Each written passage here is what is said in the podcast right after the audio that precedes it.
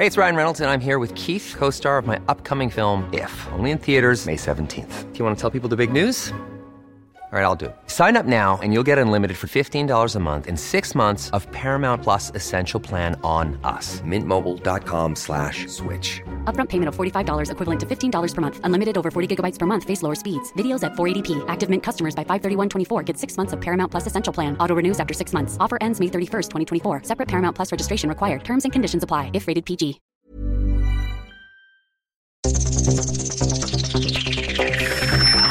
Los desafíos actuales exigen que la ciudadanía tenga la capacidad de saber, pensar y participar más que antes. Bienvenidos a Sociedad Horizontal, un espacio donde Armando Ríos Peter y sus colaboradores analizan los temas más relevantes de la política y su impacto tanto en redes sociales como en las calles. Inicia Sociedad Horizontal por El Heraldo Radio, donde la H suena y ahora también se escucha.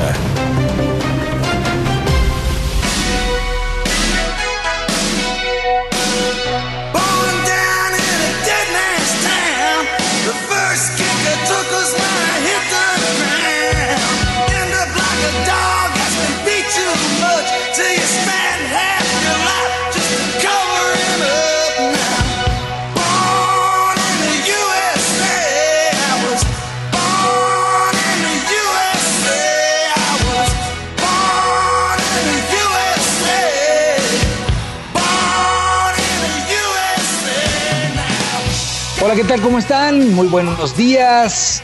Eh, estamos escuchando Born in the USA con el jefe de jefes, Bruce Springsteen, dedicada a nuestros vecinos del norte, pues en estos momentos complejos de tensión, después de haber celebrado sus elecciones presidenciales, elecciones históricas y que sin duda alguna pues motivarán que hablemos mucho de cómo se comportaron las redes sociales y sobre todo cómo seguramente se podrán seguir comportando en las próximas semanas que si no meses. En fin, les damos la bienvenida a Sociedad Horizontal, la verdad que todos construimos a través de la señal del Heraldo de México. Yo soy Armando Ríos Peter y me siento muy contento como cada domingo de que me acompañen Maru Moreno. ¿Cómo estás, Maru?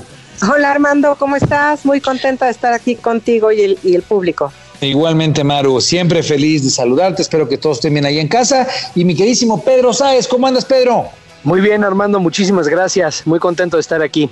Padrísimo, Pedro, una semana muy, muy interesante, ya comentaremos. Y bueno, pues gracias a quienes nos apoyan, como siempre, en los controles desde las instalaciones del Heraldo Radio.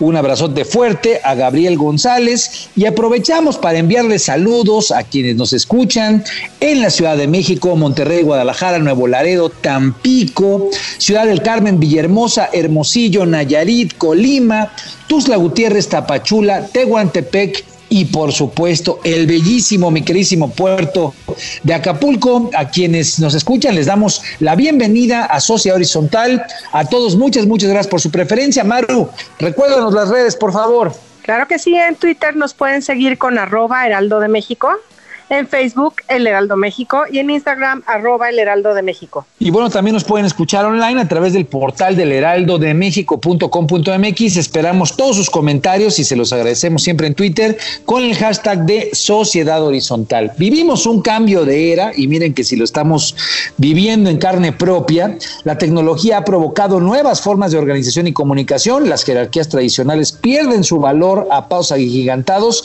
y hoy el diálogo es el motor para entender que la verdad cotidiana la construimos todos, especialmente si logramos ponernos en los zapatos del otro.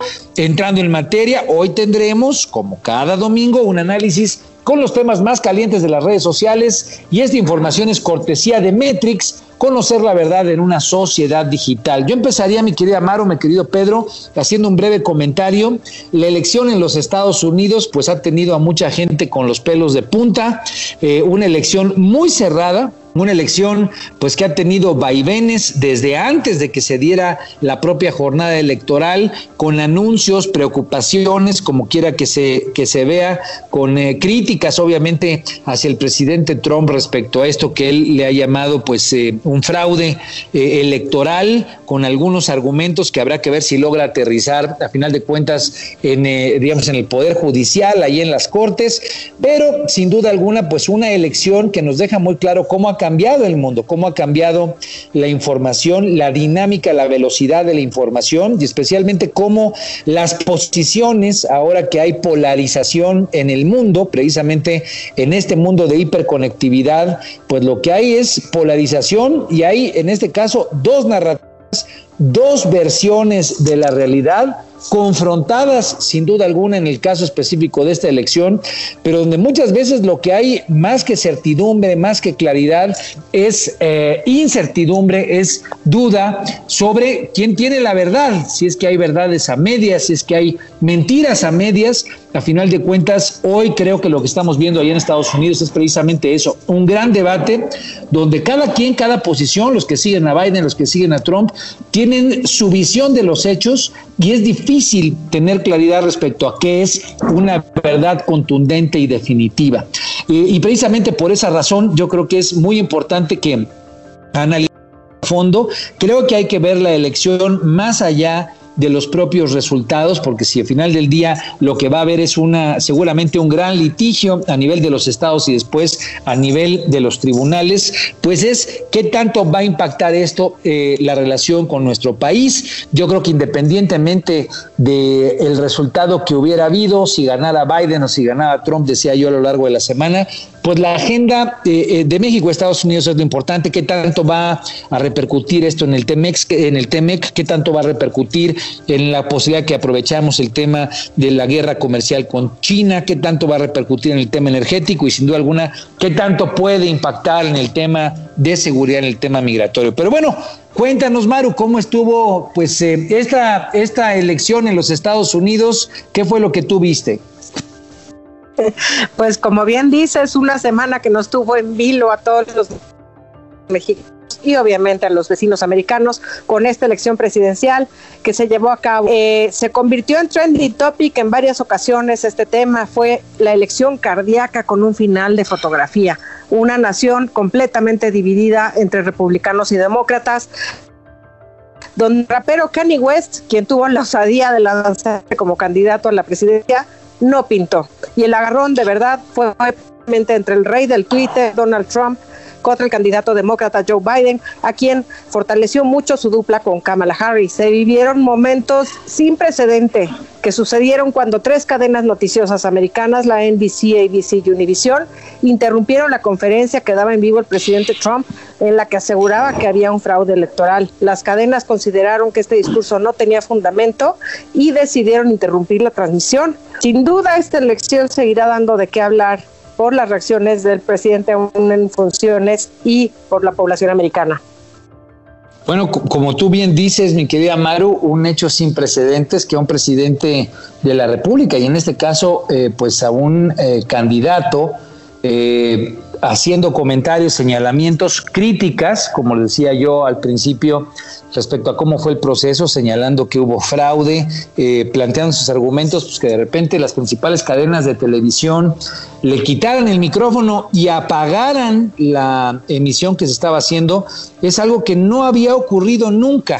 Y lo quiero rescatar porque recordemos que eso pasó en cierto sentido también a lo largo de la campaña, donde al presidente Trump especialmente, o a los posicionamientos alrededor de su campaña, Twitter, Google, Facebook, también limitaron las emisiones, le cortaron la voz a, precisamente a la, la, gente que estaba apoyando la candidatura de Trump, inclusive al propio presidente de los Estados Unidos. Cuéntanos, Pedro, tú cómo lo viste. Creo que sin duda alguna es un eh, momento histórico que nos permite entender con mucho mayor profundidad de qué se trata la sociedad horizontal, que sin duda alguna está manifestándose a favor o en contra, no importa, el día de hoy de manera muy activa, como lo lleva haciendo toda la semana allá en los Estados Unidos. Por supuesto, hay, hay yo creo que tres, tres, este, tres distintas situaciones que es interesante, este, alrededor de las cuales es interesante conversar. La primera es eh, la conversación en redes en torno a la elección en los Estados Unidos y en el resto del mundo. Después pasó algo muy interesante en la conversación en redes en México, eh, que lo adelanto este, los grupos oficialistas, eh, los grupos amloístas, eh, se identificaron eh, de una forma muy cercana con la causa de, de Trump, ¿no? Hasta el momento de estar comparando a Biden con el PRI y con el PAN.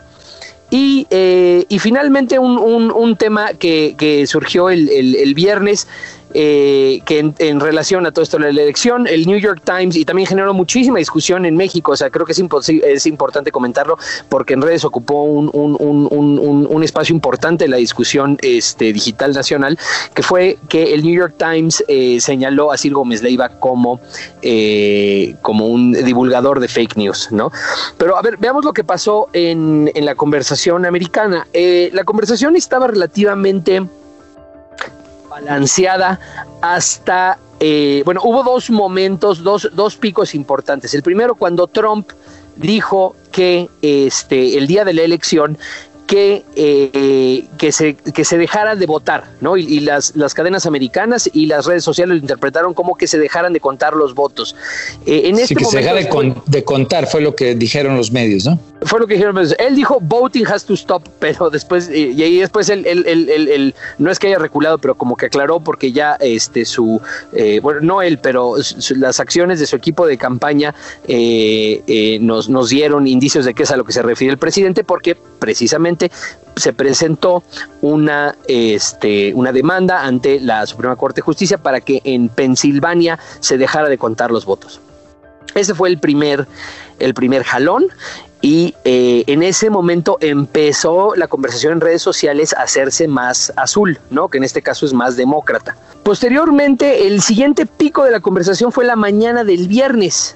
Eh, esto es interesante porque la, la noche del viernes el mundo se durmió con eh, Biden teniendo ventaja en Nevada, habiendo ganado Arizona, dependiendo de la cadena eh, eh, de, televisión americana que, que se tome en consideración, pero Fox News y este, Associated Press le daban ya Arizona, y perdiendo este, Pensilvania y North Carolina y Alaska. Y el viernes amaneció, y perdón, y Georgia, y el viernes amaneció Biden ganando Pensilvania y Georgia, ¿no? Eh, toda la semana se trató de Nevada, a partir del viernes se trató ya de Pensilvania y de Georgia. Y en ese momento la conversación ya ha girado en torno a- al triunfo de John Biden. Los, este, los republicanos obviamente se han centrado, se han, eh, se han cernido en la narrativa de que existe mano negra en la elección por parte de los medios, por parte de las este, eh, empresas de, de, de- tecnología, ¿no? Por Silicon Valley, en otras palabras, y por parte de eh, las autoridades demócratas municipales y estatales en, en- en los, en, en estados claves de la elección. Los tres Bueno, hay que, hay que des- Sí. hay que desglosarlo, perdón que te interrumpa, Sí, sí, pero por creo favor, que es favor, importante por desglosarlo, porque a final del día, independientemente de cómo, de cómo terminan eh, los números, en fin, esta necesidad de tener los 270 votos electorales y como bien dices tú, con la ventaja de Biden, lo que ya tenemos es muy claro que es esta situación se va a, pues, a ir seguramente a tribunales, terminarán de contar los estados, se tiene que ir a los tribunales estatales esta discusión y después posiblemente a la corte. Esto ya es algo que pasó, eh, digo, no en la dimensión ni en el contexto tan complejo como el que estamos teniendo ahorita, pero recordemos que esto pasó para el caso de Florida entre Al Gore y Bush allá en el 2000, pero a final de cuentas a mí me llama la atención y creo que es, eh, independientemente de que vamos a tener a un especialista en materia de relación bilateral con el que vamos a, a poder precisamente profundizar sobre esta materia con Carlos Castañeda Flores, analista político. Creo que lo interesante son estos, es, por ejemplo, este tema de que las redes oficialistas pues se sintieron que defendiendo a Trump estaban defendiendo a, a, pues digamos a López Obrador, ¿no? De- han Sí, comprado sí. este símbolo de que la relación personal pues es casi simbiótica lo que es la relación bilateral. ¿Tú qué opinas de eso? Porque digo, a mí me causa pues realmente digo, me, me- me- me causa extrañeza que a final del día eh, haya quienes piensen que la relación bilateral está tan tan, tan empequeñecida que solamente depende de la relación de dos personas, de Trump y López Obrador. Yo creo que en el tema del Tratado de Libre Comercio, en el tema de, eh, eh, digamos, del TEMEC, pues la parte laboral, la parte de lo que tiene que ver con la seguridad, pues va mucho más allá de la relación que se tenga con el presidente en lo personal en turno. Pero bueno, ¿tú cómo viste esto de que pues ahora los, los López Obradoristas eran totalmente trompistas como por, no sé si por indicación o por organicidad? ¿Cómo lo sentiste? Yo creo que es organicidad y yo creo que es este un fenómeno muy muy interesante. Podemos empezar, este, puedo empezar mi, mi, intervención aquí leyendo uno de los tweets, ¿no? Uno de uno, un tweet que tengo aquí, este, de los de los que más me interesaron Rique, hecho en México, un, este, un miembro de las, de, las, de las articulaciones morenistas de redes, dice, el candidato Biden agradece por su experiencia y eficacia y sabiduría electoral a los partidos PRI y PAN, importantes colaboradores en su gran fraude electoral ocho décadas de experiencia los avalan, dijo Biden con una gran sonrisa, ¿no? ¿Por qué está sucediendo esto? O sea, ¿por qué está sucediendo esto? Uno diría, no, pues a ver, uno es de izquierda, el otro es de derecha, eh, y, y, parecería que si uno trata de analizar este evento, este fenómeno, con los instrumentos que antes se tenían para entender a la política, pues no hace ningún sentido pero un poquito de comprensión de cómo funciona la política en la sociedad eh, hiperconectada, pues nos da, luz de, qué es lo que está sucediendo, ¿no? En primer lugar, eh, obviamente eh, Trump en varias ocasiones ha demostrado su apoyo en Twitter directo al presidente, ¿no? Me cae muy bien, es una persona que valoro, es una persona con la que puedo tratar. Desde esos momentos, las, las articulaciones amloístas han defendido, no a Trump en sí, pero a las declaraciones de él, ¿no? Por verlo como aliado siempre, por verlo como, aliado siempre. Más que como aliado, como una persona que le está dando el valor a México con este presidente que no se lo dio con el presidente anterior, Enrique Peña Nieto. Esa era la comparación en su momento. Era como, miren cómo estamos, que ahora un presidente que, eh, que tenía una posición completamente anti-mexicana y era nuestro enemigo, no es que la tenía contra México, ¿no? Era que no se nos, no, el país no se daba a respetar porque no tenía el liderazgo con las características que tiene el amloísmo, ¿no? Es la forma en la que se entendió en redes sociales. Pero hay algo aquí más interesante y es que independientemente de izquierda o derecha, el movimiento amloísta y el movimiento de Trump son muy similares en su forma de articularse. Ambos movimientos hackearon al país por medio de la, de la sociedad hiperconectada.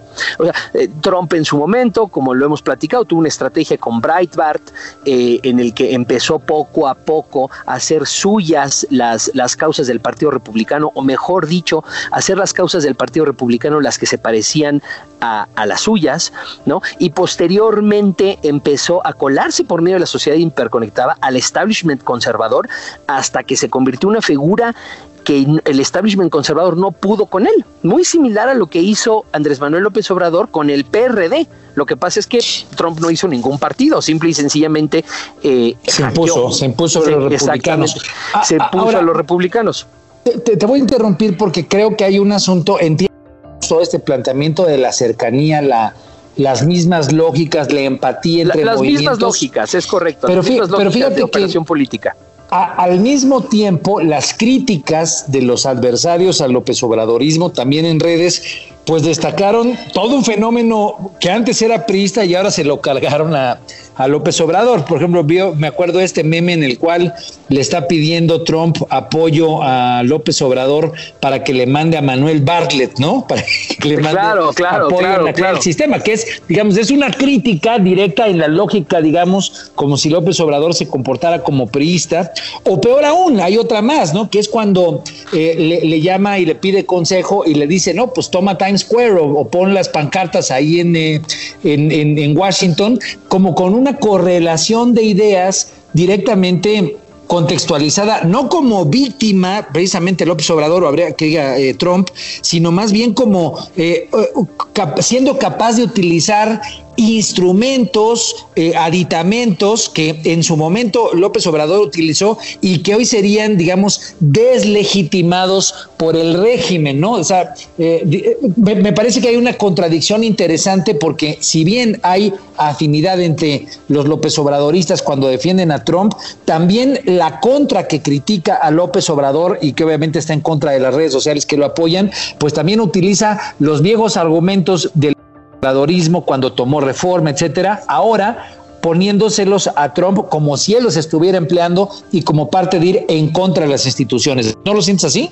No, por supuesto, por supuesto. En lo que difiere es que no es ninguna contradicción, porque son precisamente los institucionalistas mexicanos y los que han constantemente criticado a Andrés Manuel López Obrador por su posición antisistémica y, y, y su posición, eh, como le llaman ellos, eh, eh, no, es forzosamente mi opinión, pero populista, eh, que también le, obviamente le, señalan estas características a Trump, ¿no? Sí, tienes razón, y, solamente que en este caso, digamos, tal vez lo que cambia, y en efecto tienes razón en el comentario, lo, lo matizaste bien, termina siendo que desde la Casa Blanca, es decir, desde las instituciones, se utilizan los elementos que son contrarios a las instituciones para pues darle cabida a lo que estos institucionalistas están criticando como un berrinche de Trump, ¿no? Es correcto, es correcto. O sea, en términos, en términos, este, en, en conclusión, ¿no? Y, y, para no alargar más esta discusión, lo que acabó sucediendo es que los campos antisistema y los campos antiinstitucionalistas cuadraron unos con los otros, dándonos a entender que en esta sociedad hiperconectada, eh, los términos derecha y izquierda ya eh, hacen referencia a muy poco en términos ¿Sí? políticos perdieron sentido y en eso coincido Han perdido contigo. sentido. Eh, perdieron la fuerza que tenían y ya la geometría política pues cambió de manera radical. Nos extendimos y creo que el, te el tema vale la pena para extenderse. Solamente comentaría que hubo más temas, claro, fueron muy opacados por el tema de la elección en los Estados Unidos, pero creo que no hay que perder de vista, sobre todo para el auditorio, este tema de pues el señalamiento que se le hizo a Luis Videgaray en cuanto a que la Fiscalía General de la República al parecer va pues eh, a, en contra de él a perseguirlo, si bien en principio se señaló que eh, los tribunales no aceptaron eh, la demanda como la presentó la Fiscalía General de la República. Estos después comentaron que la van a perfeccionar y que la van a meter. No es un tema menor. Luis Videgaray, sin duda alguna, fue el hombre más importante del sexenio pasado y me llama mucho la atención que el, eh, digamos, el título del tipo penal que utilizaron es pues precisamente el de la traición a la patria, un, digamos un tipo penal que se utiliza más bien hacia o cuando se habla de los presidentes de la República que cuando se habla de funcionarios.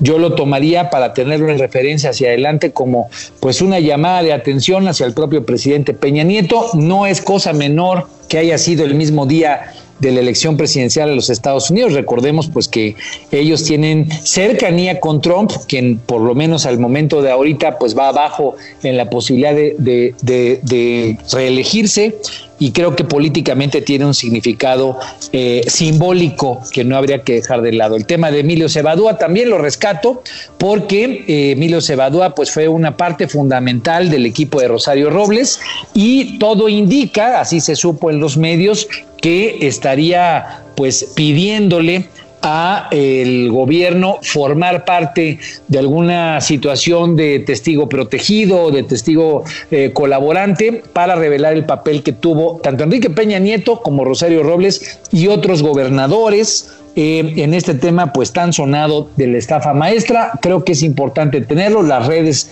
lo ocuparon mucho y cerraría solamente con el asunto de eh, los chapulines. Eh, Maru lo había preparado precisamente porque eh, nos comentaba ella que fue uno de los temas más presentes el hecho de que estén ya eh, pues renunciando a sus cargos los distintos funcionarios, como es el caso de Alfonso Durazo, pues para irse a competir, a, competir en el caso de la Sonora, pero muchos funcionarios, este, delegados de gobierno, eh, secretarios de Estado en esta cuarta transformación, pues que están dejando su encargo para irse a competir. Eh, nos comió el tiempo, pero bueno, mi querido Pedro, mi querida Maru, creo que es eh, muy importante que eh, el auditorio sepa que la elección presidencial en los Estados Unidos requiere de un análisis, de una óptica, de una revisión de estas posiciones encontradas y que hoy no nos hacen mucha, eh, mucho sentido si usamos la geometría anterior. De tal manera que, pues, eh, vamos a irnos al corte. Les recordamos que esta información es cortesía de Metrix. Yo soy Armando Ríos Peter y estamos aquí en Sociedad Horizontal. La verdad que todos construimos. No se vayan, seguimos aquí por el Heraldo Radio y al regresar estará con nosotros Carlos Castañeda Flores, quien es analista político, para hablar más sobre la elección presidencial allá en los Estados Unidos. Nos vemos después de este corte.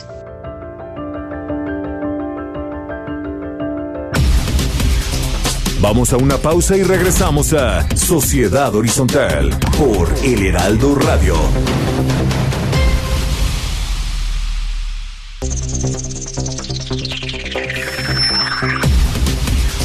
Regresamos a Sociedad Horizontal por El Heraldo Radio. Dear Mr. President, come take a walk with me.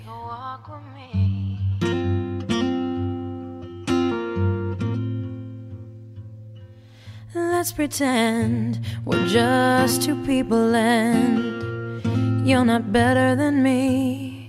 I'd like to ask you some questions if we can speak honestly. What do you feel when you see all the homeless on the street? Who do you pray for at night before you go to sleep? What do you feel when you look in the mirror? Are you proud?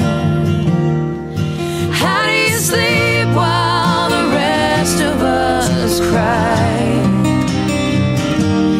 How do you dream when a mother has no chance to say goodbye?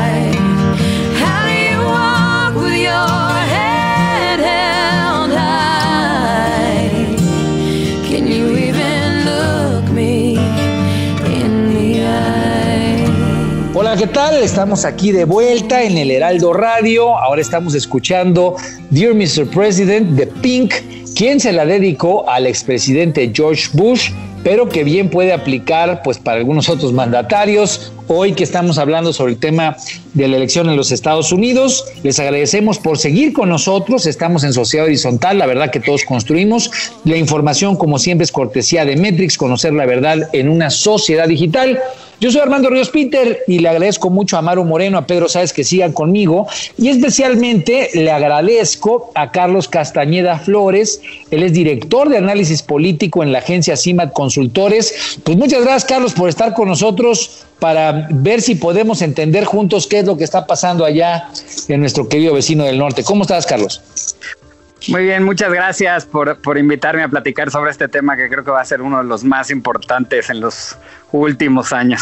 Sin, du sin duda alguna, tal vez la primera elección en pleno del mundo hiperconectado, ya en pleno, claramente identificados las lógicas y las dinámicas. Y aquí en Sociedad Horizontal lo que nos interesa es pues ir a profundidad un poco por qué están pasando las cosas como están pasando, cómo, cómo es que han cambiado las percepciones de una realidad que antes eh, me parece que entendíamos de manera diferente. Pero bueno, mi querido Carlos, esta semana, ya lo dijimos, fuimos testigos de una de las elecciones presidenciales más reñidas, más competidas, más vistas, ¿no? Más esperadas tal vez. Yo creo que hay puros más en los calificativos que se puedan hacer eh, y con una gran participación, tal vez de las, eh, seguramente con la que más participación eh, cuente, digamos, la evidencia histórica reciente. ¿Cómo viste el proceso electoral? Un primer ojo desde tu punto de vista, mi querido Carlos. Mira, a mí me gustaría señalar tres cosas que me parecen bien interesantes y si quieres las vamos desarrollando en el camino. La primera, un tema que parecía muy polémico al principio, sobre todo la misma noche de la elección, y después hemos ido aclarando, que es el tema de las encuestas. Hubo muchísima eh, polémica otra vez si las encuestas se habían equivocado o no. Y creo que otra vez ahí tenemos una serie de preguntas que hacernos de si las encuestas estuvieron cerca del resultado, si lo que midieron fue el voto popular y no el voto, digamos, de los colegios electorales. Creo que es muy interesante y también va a ser muy interesante poco a poco ir descubriendo cómo se repartió el voto, porque ya empezamos a ver radiografías de quién votó por qué El tema de las encuestas es uno de los que yo señalaría al lado del tema de la elección.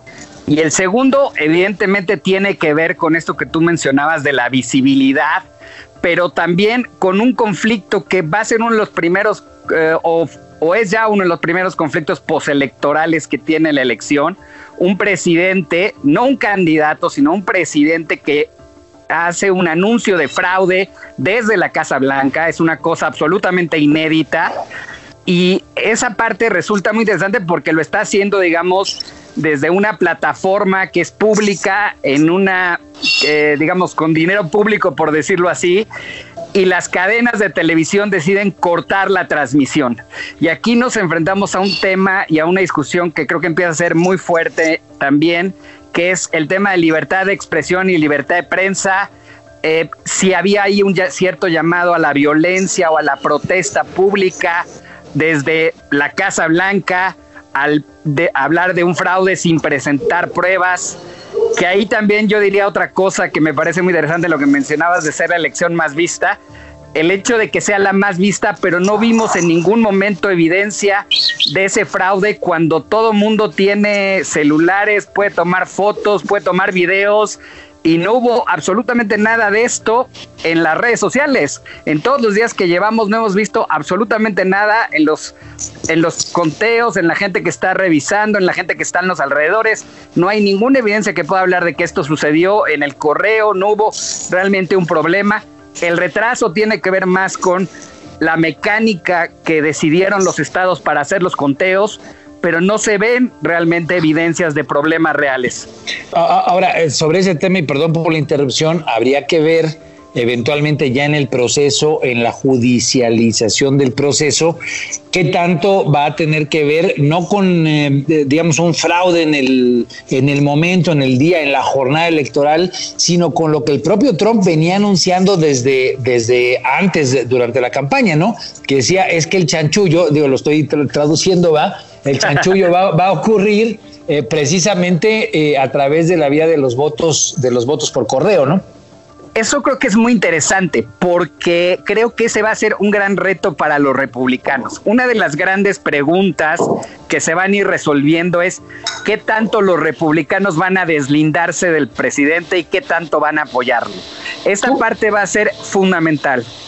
¿Tú, tú qué crees que vaya a ocurrir? En, en, esa, considerando, digamos, que los republicanos, pues varios de ellos ya ya fueron electos, ya se quedaron por los números como se proyectan con el Senado, con la mayoría en el Senado. ¿Tú crees que vayan a jalar con el presidente Trump o que lo vayan a dejar solo? Yo creo que lo que vayan avanzando los días van a irlo dejando solo. Yo creo que eso, eso primero, eh, el, el, hecho de que ya estén los números, digamos, claros en términos de, de un ganador, hace que, que, los republicanos tengan menos incentivos para pelear, digamos, el triunfo. No estamos hablando de un triunfo que fue eh, en los números eh, realmente cerrado como se veía quizás el martes, ¿no? Es, es, un, es un triunfo muchísimo más amplio del que eh, pensábamos haber visto el martes. Y la verdad, eso creo que le quita incentivos a la discusión. Ahora, también lo que vimos es que cuando el presidente Trump empezó a proponer demandas para detener el conteo, las propias cortes locales o los jueces locales incluso, porque ni siquiera fue un tema que llegó a cortes eh, locales, empezaron a detenerlo. Entonces, tampoco parece que el sistema judicial esté comprando la idea, ¿no? Entonces puede ser que ni siquiera veamos que este tema suba hasta la Suprema Corte de Justicia porque el porcentaje de votos en cada uno de los distritos y de los condados donde se está contando es, es muy alto realmente. No estamos hablando de cientos de votos, estamos hablando de miles de votos. Entonces realmente lo que se podría discutir ya son porcentajes muy grandes que no van a hacer una variación a la hora que se haga un recuento, aunque hay estados, y eso sí es importante, es el caso de Georgia, que tienen que hacer el recuento por ley, pero eso no va a modificar realmente ya el, el resultado final, ¿no?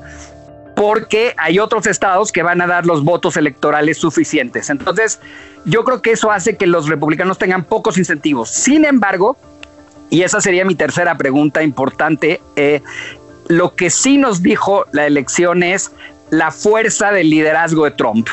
Hay muchísimos votos detrás del liderazgo de Trump y hay que entender, y creo que esta es una pregunta que vamos a tener que hacernos de distintas maneras, ¿qué, ¿qué es lo que hizo que tanta gente saliera a votar por Trump? Yo estoy convencido que no fue que sea una sociedad no estamos hablando de 60 millones de personas racistas, vamos a decirlo así, o 60 millones de personas que tienen un pensamiento, como le llaman WASP en Estados Unidos.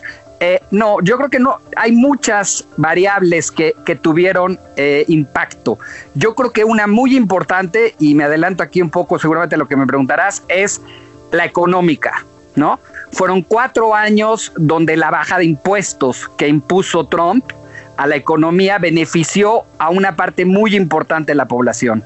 Y sin duda es un beneficio que mucha gente lo vio como eh, un beneficio de un buen gobernante. Y también el hecho de que no fueron a ninguna guerra importante, ¿no? No se involucraron en una guerra de largo aliento ni, ni en un conflicto bélico, que son, digamos, lo- los típicos problemas que los republicanos han visto en otros momentos. Entonces, esos dos puntos hacen que muchos eh, ciudadanos hayan votado por él sin pensar en la otra variable, las otras variables que para nosotros son muy evidentes, que tienen que ver con los errores con el COVID, que tienen que ver con el tema del racismo, con el tema de inmigración, muchas otras cosas que podemos estar en contra y que sin duda tiene una tiene una, un grupo de votantes que están en esa línea, pero no son, yo creo, los 60 millones que vimos votando por él, ¿no? Ahora, como bien lo dices, el, presidente Trump, antes de que llegara el COVID, tenía estas eh, cifras pues muy relevantes, ¿no? La cifra eh, récord de- de empleo o digamos el desempleo en su cifra más baja desde hace muchísimos años y yo rescato mucho este tema que dices tú de las guerras, ¿no? Regularmente a los presidentes en los Estados Unidos les gusta ser guerrosos y este, pues tiene el récord de que en cuatro años no se metió a ningún conflicto bélico. Pero bueno, Maru, tú, estabas levantando la mano, querías preguntar algo. Sí, gracias Carlos, buenos, buenos días. Siguiendo un poco lo que nos venías comentando ahorita, efectivamente el presidente Trump ha mantenido un liderazgo muy controversial durante su gestión. Por un lado, como bien dices, tuvo buenos números en términos económicos, pero por otro lado, mantuvo dividida y algunas veces hasta confrontada a su población. Y en las elecciones esto se vio claramente. En tu opinión, quisiéramos saber si la confrontación y la división de la población lo podríamos considerar como una característica de los liderazgos populistas y cuáles serían otras eh, características que podríamos identificar en Donald Trump. Mira, qué, qué- qué interesante que me preguntes eso. Yo creo que sí, yo creo que hay que tratar de entender el fenómeno del populismo porque es un fenómeno que se distingue tradicionalmente de esta discusión, digamos, que tuvimos en otros momentos de izquierda y derecha, ¿no? El populismo no es un fenómeno ideológico en ese sentido, no es un fenómeno que solo sucede en las izquierdas o en las derechas, y lo estamos viendo hoy en todo el mundo, tampoco es un fenómeno que suceda solo en los países subdesarrollados o en vías de desarrollo estamos viendo en sociedades muy desarrolladas. Entonces es interesante entender qué pasó, ¿no? ¿Por qué aparecieron fenómenos como este? ¿Por qué un empresario? Porque si algo era Trump, era justamente eso, un empresario, alguien totalmente fuera del sistema o de lo que entendemos como el sistema político, logró tener esta carrera meteórica, ¿no? Yo creo que aquí hay varias variables. La primera, el populismo se define fundamentalmente como una idea que viene de la crisis de la democracia representativa. A partir de que ha surgido esta crisis de la democracia representativa, es que el populismo puede empezar a crecer, digamos, es como una especie de hongo que empieza a, expandirse una vez que las democracias representativas empiezan a perder fuerza y empiezan a perder, yo creo que aquí la palabra clave es credibilidad, ¿no? Eso hoy ya no me representan, ¿no? Y nosotros en México vamos a una elección de diputados próxima. Yo quiero saber quién va a votar por esos representantes sintiendo que esos representantes significan algo para ellos, que van a hacer algo por ellos, ¿no? Creo que este es, esta es la parte, la distancia que hay entre los representantes, ¿no? Y, noso- y los ciudadanos es un punto fundamental y, y realmente muy delicado. Este sería el primer punto. El segundo es una rebelión justamente de esa mayoría que se siente no representada contra esa élite, esa élite que son los representantes y los grupos de poder, ¿no? Paradójicamente, y aquí sí creo que hay un punto interesante que habrá que estudiar con más detalle en el caso de Estados Unidos, Trump era parte de la élite, de la élite económica, pero era parte de esa élite, pero aún así era un outsider dentro de esa élite, porque dentro de esa élite siempre jugó un poco ese papel de estar confrontándose dentro del mismo sector, vamos a decirlo así, empresarial, ¿no? Y tenía otra variable que, fue muy importante, creo él, que era un, una estrella del espectáculo, ¿no? Si algún talento podemos darle a él, y creo que nadie le podrá negar eso, es su capacidad histriónica, vamos a llamarla así, ¿no?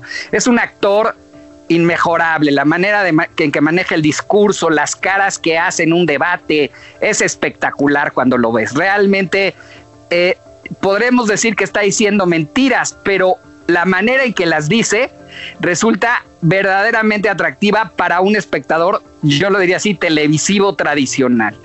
Otro elemento fundamental que yo creo que minó muchísimo a las democracias y la sigue minando es la antipolítica.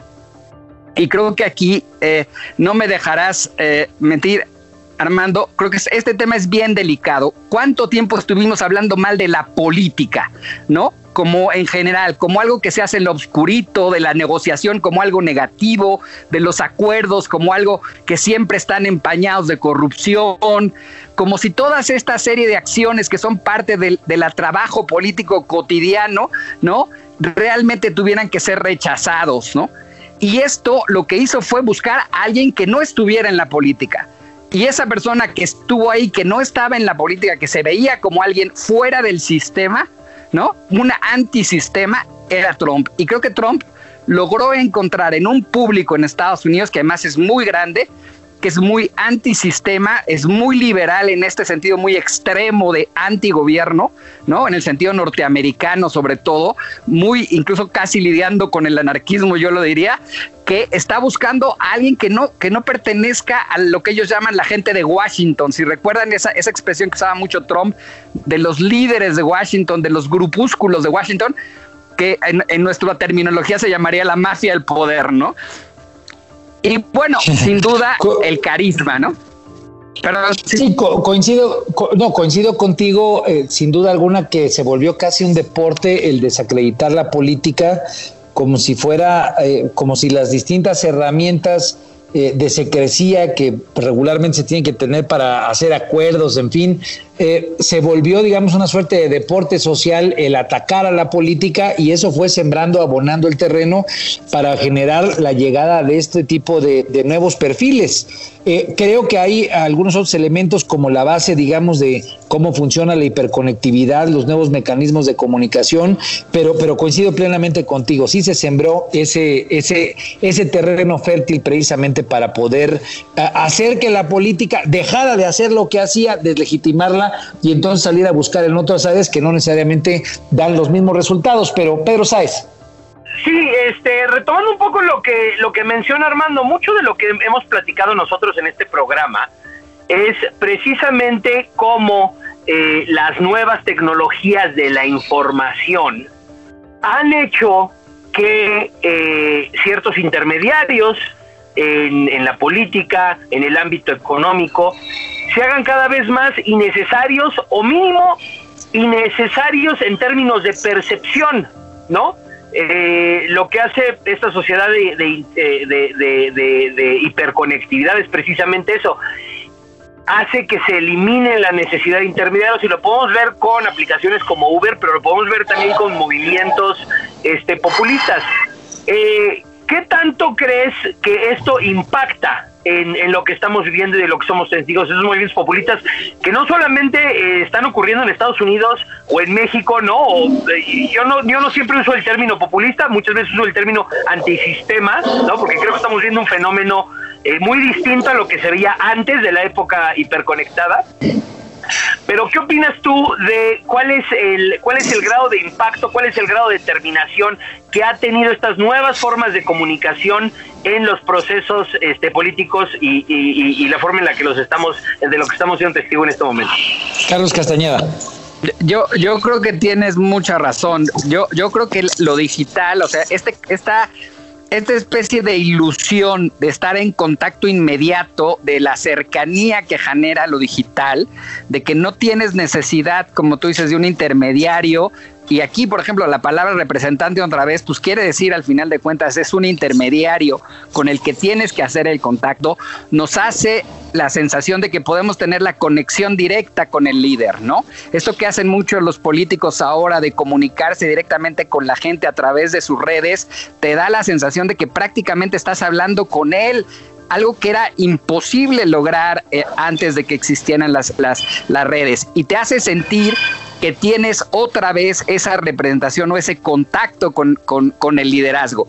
Pero eh, al final de cuentas no es más que una ilusión digital, yo, yo lo llamaría así, ¿no? Y, y, y tiene muchísimo riesgo porque la nos hace pensar, y creo que esta es una característica del populismo, del populismo, que las reglas, los procedimientos deben ser desechados, ¿no? Casi todos los populistas lo que buscan al final de cuentas es rápidamente desaparecer todos esos intermediarios, y con esos intermediarios me refiero, a las reglas, procedimientos, mecanismos que están entre mi eh, decisión y el pueblo, vamos a llamarle así para, para decirlo en sus términos, ¿no? O sea, yo quiero que el dinero eh, o los apoyos que yo dé pasen directamente a la gente, que no haya nadie en medio de eso, ¿no? Porque desconfío de todos esos intermediarios porque la gente desconfía de esos intermediarios, ¿no? Si yo te lo pudiera dar directamente vía digital y tú vieras que yo te estoy depositando directamente en tu teléfono, sería el éxito absoluto, ¿no? Y, es algo de lo que no estamos muy lejos que pueda pasar, ¿no? O sea, ya prácticamente eso es algo que está a la vuelta de la esquina. Entonces, aparentemente habría una relación eh, totalmente cercana entre el líder y su, su, representado, por decirlo así, ¿no? Mi querido Carlos, estamos a punto de llegar al corte, desafortunadamente se nos va como agua el tiempo, pero ¿qué aprendizaje desde tu punto de vista nos deja esta elección para la elección intermedia que viene 2021, 6 de junio. Tú ya lo comentaste, viene elección de diputados federales, viene elección de 24 mil cargos, 15 gobernadores. ¿Qué, qué, aprendizaje por, por, el momento y los que vengan puedes tú prever para, para nuestro país en los próximos meses? Bueno, yo creo que, que un tema muy importante es que, que el desgaste que nosotros nos imaginamos que iba a tener o por lo menos algunos nos imaginamos que iba a tener Trump con la crisis económica, con el, el COVID, no sucedió. No le pasó esa factura realmente a los electores y sus electores se movieron por otras cosas y, y, habrá que explicarnos qué fue lo que hizo que los electores siguieran ahí y que se mantengan ahí, porque tuvieron una presencia importante. Por otra, que, que y, que muy probablemente tiene que ver con que el discurso que él mantiene, las ideas que él mantiene, siguen estando vivas. Entonces, esta posición antisistema, antipolítica, antidemocracia representativa y buscar esta relación directa con, con la ciudadanía es algo que va a continuar, ¿no? Que va a continuar y que como ustedes mencionaban, con las estrategias digitales, cada vez más los políticos van a hacer campaña a través de redes y más porque no van a tener otra opción, no van a poder salir a la calle, no van a poder hacer mítines, eh, probablemente seguiremos en, en, pandemia durante todo el año que viene, o por lo menos la mitad del año que viene. Entonces, lo único que les va a quedar es tener este contacto digital que quizás sea mucho más eficaz en algunos casos que incluso eh, la movilización tradicional hasta cierto punto, ¿no? También habrá otras discusiones ahí sobre los, electores que no tienen acceso a las redes y demás, es, ese ya será otro tema. Y, el otro punto que yo sí eh, valoraría muchísimo y me quedaría con él es cómo la polarización que generó Trump en Estados Unidos fue muy eficaz para mantener a su grupo.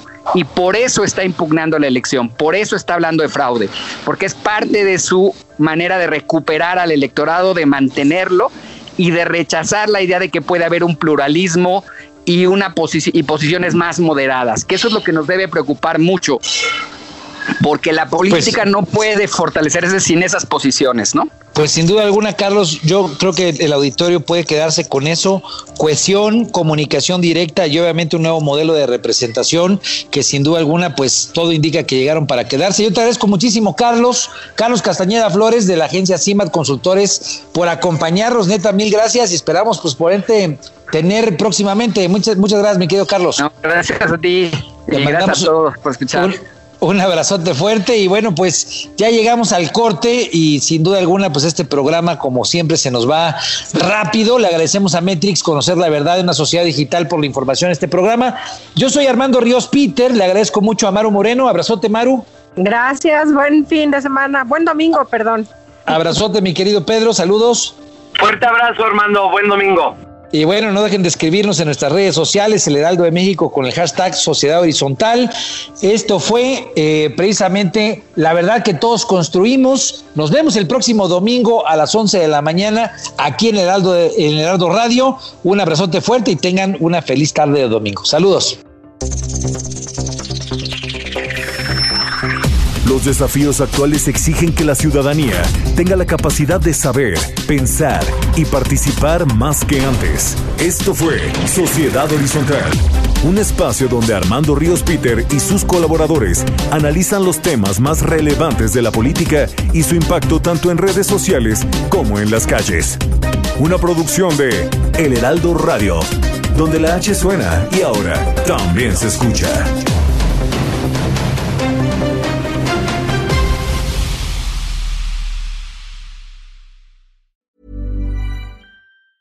Hey, it's Danny Pellegrino from Everything Iconic. Ready to upgrade your style game without blowing your budget? Check out Quince. They've got all the good stuff shirts and polos, activewear, and fine leather goods, all at 50 to 80% less than other high end brands. And the best part? They're all about safe, ethical, and responsible manufacturing. Get that luxury vibe without the luxury price tag. Hit up quince.com slash upgrade for free shipping and 365 day returns on your next order. That's quince.com slash upgrade.